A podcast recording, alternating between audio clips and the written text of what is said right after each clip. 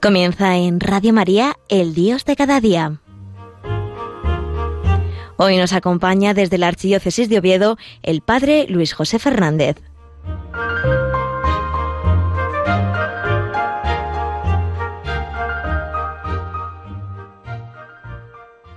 Buenos días, queridos amigos, queridos oyentes del programa de Radio María, el Dios de cada día. Otro jueves más nos reunimos para celebrar a este Dios que se manifiesta en nuestro día a día, en nuestra cotidianeidad, en los diferentes momentos de nuestra jornada. Y lo hacemos en este día, en este mes tan especial como es el mes de mayo, como es el mes de la Virgen María, a quien queremos honrar, a quien queremos felicitar de una manera especial durante este mes, durante todo este mes. Y lo hacemos desde esta emisora, desde esta casa de la Virgen, que es Radio María. La Virgen en el Magnificat dijo esa aclamación tan preciosa que rezamos al caer la tarde en las vísperas que dice Me felicitarán todas las generaciones, dijo la que es la esclava del Señor. La esclava del Señor dijo Todas las generaciones me van a felicitar. Y aquí estamos, felicitándole cada uno de los días de este mes, dedicándole cada uno de los días de este mes llenos de flores, no sólo de flores materiales, para las imágenes de la Virgen, sino las flores que más le gustan a la Virgen, que son las flores espirituales, las flores que tú y yo pues le podemos ofrecer en cada día, en cada momento. Y vamos a tomar esa invitación que ha habido a lo largo de los siglos para el mes de mayo. ¿Cuántos rosarios se rezan durante este mes? ¿Cuántas jaculatorias? ¿Cuántas procesiones se hubiesen hecho si no fuera por este tiempo de pandemia? Cuántos momentos, cuántas miradas a la Virgen, hasta muchas personas quizás más frías en su fe, este mes de una manera especial vuelven sus ojos a la Virgen y vuelven a recordar el mes de mayo y se acordarán de su niñez. Y cuando estaban en el colegio, en, en la parroquia, en el catecismo, cómo se vivía ese mes, con qué importancia, con qué alegría, con qué entusiasmo, porque es que no es un mes cualquiera, es el mes de mayo que nos prepara para el mes de junio, para el mes del Sagrado Corazón de Jesús. Por eso también nosotros queremos vestirnos de flores como se visten los campos, pero no solo de flores cualquiera, sino de flores de virtud, de flores de vida de santidad, que son las flores que más le gustan a la Virgen María. Vamos a pensar, ¿no? Os invito a que hagáis una reflexión de cómo estamos viviendo este mes de mayo. Estamos ya acabándolo casi, ya no quedan nada para que se acabe el mes de mayo. 21. Estamos hoy a 21 de mayo. ¿Y cómo es nuestro mes de mayo? ¿Ha sido un mes de verdad para María? ¿Qué flores le hemos dado a la Virgen? La hemos ido a visitar, la hemos honrado en la iglesia, en nuestra casa, teniéndole flores ante su imagen, hemos hecho algún pequeño sacrificio por amor a ella, hemos ofrecido seguramente este tiempo pues que nos cuesta estar encerrados o volver a esa nueva normalidad ¿no? con tantas cosas que nos incomodan para poder salir de casa o que no podemos salir todo lo que queramos o que quizás todavía no habéis podido alguno participar en la Santa Misa, ¿le estáis ofreciendo a la Virgen todas estas incomodidades que podemos estar viviendo tú y yo? ¿O por el contrario las estamos aguantando sin más? Pues vamos a ofrecérselas a la Virgen, ¿no? Que son las flores que sin duda a ella le gustan. Esas flores, junto con la flor de la oración, la flor del rosario, la flor del ofrecimiento diario cada mañana por amor a ella. Por eso vamos a estos días que nos quedan de mayo intensificarlos. Que no se nos pase mayo sin haber ayudado a la Virgen. Que no se nos pase mayo sin haber acudido a la Virgen. Que no se nos pase mayo sin haber acentuado nuestro ofrecimiento y nuestro amor a la Virgen. Ella que es la madre de los creyentes. Ella que es la madre de Jesucristo, madre tuya y también madre mía. ¿Ella qué es? La colaboradora de la, de la redención, la socia del Redentor. María que es nuestra. Pues vamos a pedirle que este mes sea un mes para ella, aunque sea lo poco que nos queda, pero que estos diez días, que estos nueve días podamos vivirlos con intensidad, con esa doble intensidad que nos prepara para la venida del Espíritu Santo en Pentecostés y también para el final del mes de mayo, que celebraríamos la fiesta de la visitación de la Virgen. La Virgen quiere visitarnos, quiere que la, que vayamos a visitar también nosotros. Por eso os invito, de una manera especial, que no se nos pase el mes de mayo, que vivamos nuestro mes de mayo junto a María, que pidamos al Espíritu Santo que venga sobre nosotros por medio de María. El primer año que hice yo ejercicios espirituales en el seminario nos lo predicó un sacerdote comboniano y él nos enseñó e invitaba a rezar con frecuencia esta jaculatoria Ven Espíritu Santo, ven a nosotros por medio de María, porque fijaos, María es la criatura más perfecta, María es la que mejor estuvo abierta a la gracia, María es la que mejor pues entendió a Dios. Y donde está María, sin duda está el Espíritu Santo. Por eso vamos a pedirle nosotros a la Virgen que esté siempre con nosotros y a pedirle al Espíritu Santo que venga, que venga nuestra vida, que venga nuestro mundo y que forme nuestro corazón, que lo transforme para que sea un corazón igual al corazón de Jesús, que sea el mismo corazón de Cristo, el que está en nuestro pecho. Vamos a pedirle al Espíritu Santo que venga sobre nosotros y que nos recuerde que todos nosotros, tú y yo, tenemos que ser redentores con Cristo Redentor. Hemos sido redimidos por Cristo y también tenemos que aprender de María, que es nuestro modelo, que es nuestra imagen para nosotros en esta tarea, que nos lleva a la redención, a la redención plena y a la colaboración para que también Jesús y María sean conocidos en todos, que sean amados, que sean queridos. Quizás eh, como somos nosotros, ¿no? Somos sin duda personas que caemos, personas frágiles, personas que tenemos nuestras dificultades, que tenemos nuestros pecados, pero que la Virgen es nuestra ayuda verdadera para levantarnos y así seguir colaborando en esta obra de la redención. Dice San Luis María Griñón de Montfort cómo tiene que ser una verdadera devoción a la Virgen y así hemos de tener esa conciencia, ¿no? Y esa confianza de vivir con esa verdadera devoción a María, porque en María podemos fijarnos en dos cosas. La primera en que cualquier aspecto de la Virgen es un ejemplo para nosotros porque es el tipo de la Iglesia y el segundo porque es el camino que nos lleva hacia Dios, el camino que nos lleva a esa amistad con Jesucristo vivo. La Virgen María, no solo a lo largo de toda la historia de la Iglesia, sino que recientemente en Lourdes, en Fátima, nos ha llevado a Jesucristo, nos quiere llevar cada vez más a esa amistad íntima, a esa amistad profunda con Jesucristo. Por eso vamos a intentar que este mes de mayo que nos queda no sean solo prácticas exteriores, no sean solo oraciones que hemos aprendido y no sabemos de carretilla o que podemos rezar en un devocionario, sino que de verdad sean prácticas interiores, que nosotros aprendamos de la Virgen esa entrega amorosa, esa actuación de nuestra relación personal para vivir como vivía ella, porque somos hijos de Dios y si somos hijos de Dios recordamos como cuando Jesús estaba en la cruz nos la dio por madre, con lo cual María es tu madre, María es mi madre, somos hijos también de María. Y el Concilio Vaticano II, pues de una manera muy especial, ha querido en la Constitución sobre la Iglesia, no solo en las prácticas exteriores, sino sobre todo en las prácticas interiores, en las prácticas de intensidad de amor hacia los santos y de una manera muy especial hacia la Virgen María. Por eso vamos a fijarnos, ¿no? que en nuestra oración con la Virgen, pues tenemos que intentar trabar con ella esa conversación, esa conversación con la Virgen pone en nosotros un ejemplo, nos eleva, nos levanta, en la medida que esa conversación es más verdadera. Su ejemplo es más íntimo, hacia nosotros más eficaz y nos lleva a una conversión, una conversión que nos une más a Jesucristo en comunión, en comunión porque adquirimos esa familiaridad, nos sentimos más cercanos al corazón de María y al corazón de Cristo, y así es su intercesión tan especial que ejerce sobre nosotros una ayuda materna.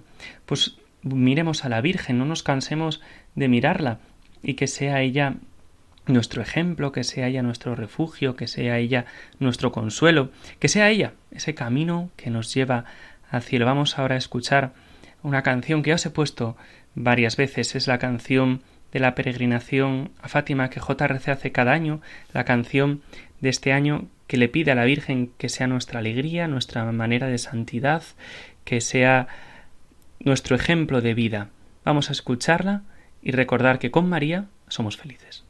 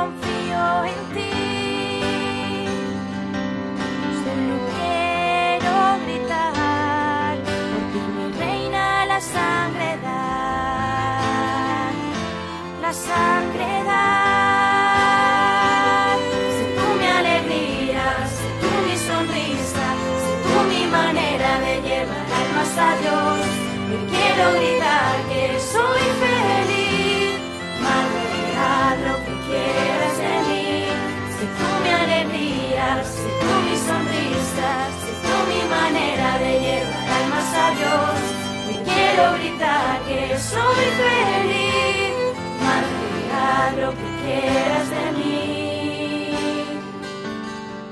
Quiero hacer Todo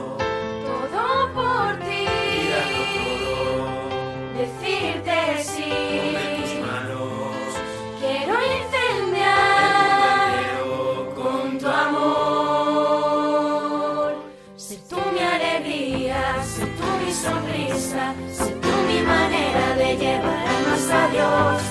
Quiero gritar que soy feliz,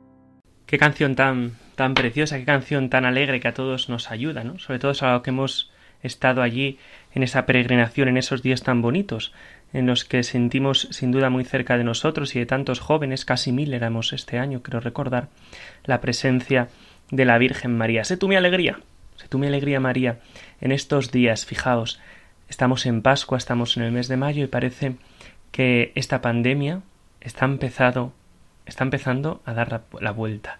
Yo escuché, no lo he comprobado, pero escuché, no sé si es verdad, que el día en que la curva empezó a dar para atrás fue el 25 de marzo, que fue el día en que los obispos de España y Portugal consagraron España y Portugal al corazón de Jesús y al corazón de María. Vemos cómo la Virgen María está unida siempre a la Iglesia y está unida a cada uno de nosotros. Ella fue nombrada por madre en la cruz por por Jesús en ese momento tan importante y desde entonces nos es regalada a ti y a mí como madre desde el día de nuestro bautismo. Pero fijaos, si la Virgen María después de la ascensión de Jesús al cielo estaba muy unida a los apóstoles, no los dejó de lado. El próximo domingo, hoy lo celebraríamos, pero se traslada al domingo, se celebra la fiesta de la ascensión del Señor. Y la Virgen María no sólo animaba y enseñaba a los apóstoles y a los fieles a ser pacientes y soportar las pruebas y las dificultades, sino que María era solidaria con ellos en sus fatigas, los sostenía en la predicación, estaba unido a sus discípulos espiritualmente en sus privaciones, en sus suplicios, en las prisiones, así como sin duda lo había aprendido del corazón traspasado de Cristo en la cruz, también ella, reina de todas las almas, reina de la Iglesia, también sufrió en aquella noche en la que Pedro estuvo capturado por Herodes y también fue martirizada no materialmente, sino espiritualmente con Esteban cuando fue lapidado por los judíos. María ha estado siempre muy unida a la Iglesia y no la ha dejado nunca, sino que como madre quiere protegerla, quiere guiarla, quiere acompañarla hasta el cielo. Y María, pues de una manera muy especial, desde el momento de Pentecostés, ha estado siempre unida a la Iglesia. Nos recuerda el libro de los Hechos de los Apóstoles, en ese momento, en medio de ellos, María, la Madre de Jesús, perseveraba en la oración. Era el modelo María de la Iglesia suplicante y María, pues sin duda, ha sido la que ha llevado a tantas almas a Jesucristo, ha llevado a cada uno de nosotros y nos quiere llevar, si no nos ha llevado todavía, a ese encuentro y a esa amistad con Jesucristo vivo. Fijaos, me gustaría en este último rato de nuestro programa de hoy recordar quizás tres de las más de las apariciones de la Virgen más conocidas, Fátima, Lourdes y Guadalupe. Quizás aquí en España Guadalupe nos quede un poco lejos por ser en México y por la distancia, también en el tiempo, pero es un mensaje precioso. Voy a recordarlo así brevemente por si alguno de vosotros no lo conoce. Cuando en 1531 la Virgen María se apareció al indio Juan Diego y le dijo Hijo mío muy querido, yo siempre soy la Virgen María, la Madre del verdadero Dios. Deseo vivamente que se levante aquí un templo para mostrarme en él y dar todo mi amor, compasión, auxilio y defensa. Es una llamada de María a que la sintamos como madre, es una llamada de María para que sea nuestra madre y la cojamos como Juan la cogió al pie de la cruz, como quiere cuidarnos. En otras apariciones le dijo ¿No estoy yo aquí, que soy tu madre? Porque las madres se preocupan siempre de los hijos, y así María, la Virgen, la Inmaculada, quiere preocuparse por tus necesidades. ¿Qué te pasa? ¿Qué te preocupa?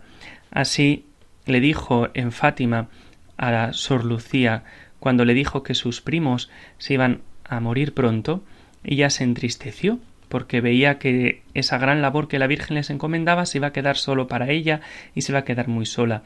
Y le dijo Mi corazón inmaculado será tu refugio. Pues sí, acudamos a María, acudamos a María en nuestras dificultades, en nuestros miedos, porque ella, sin duda, quiere que acudamos como madre a ella y ella como madre pueda socorrernos.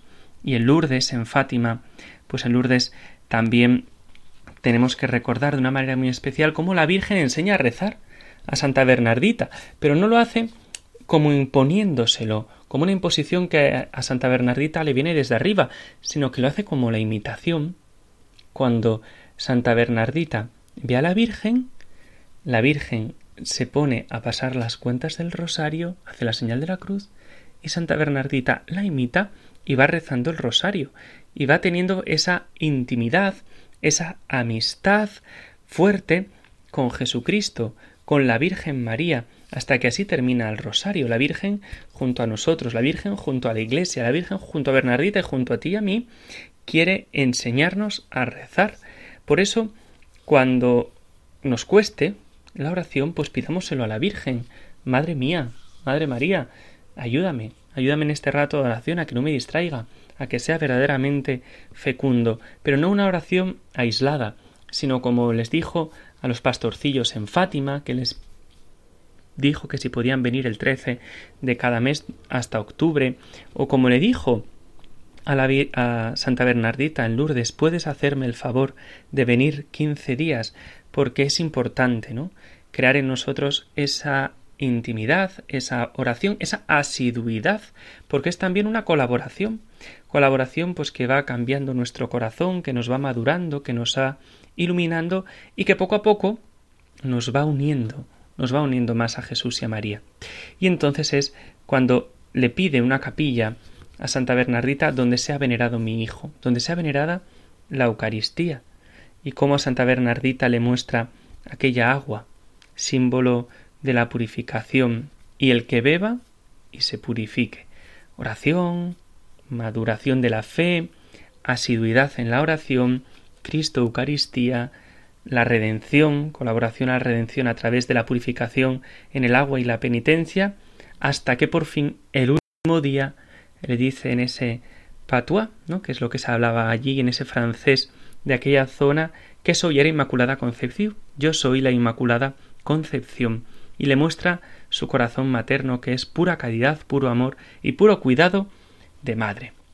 Por eso, quiero haceros esta invitación, que no se nos pase el arroz, que no se nos pase mayo, que este mes, lo que nos queda de este mes, intensifiquemos nuestro amor a la Virgen, ofreciéndole flores espirituales para vivir nuestro mes de mayo de una manera más intensa y así prepararnos para el mes de junio, para el mes de Jesucristo, para el mes de ese corazón que tanto ama a los hombres. Pues queridos hermanos, muchas gracias, queridos oyentes de Radio María, por vuestra paciencia y os pido pues que recéis por nosotros y para que esta pandemia pues pueda dar muchos frutos espirituales en tantas almas por medio de María, que este mes de mayo sea para nosotros el mes de mayo de nuestra vida, el mes de mayo que hemos estado más unidos a María. Pues espero que todo esto os haya ayudado y sea para mayor gloria de Dios, honra de María Inmaculada, bien de la Iglesia y salvación de nuestras almas. La bendición de Dios Todopoderoso, Padre, Hijo y Espíritu Santo, descienda sobre vosotros y os acompañe siempre. Sagrado Corazón de Jesús, en vos confío. Dulce e Inmaculado Corazón de María, sed nuestra salvación.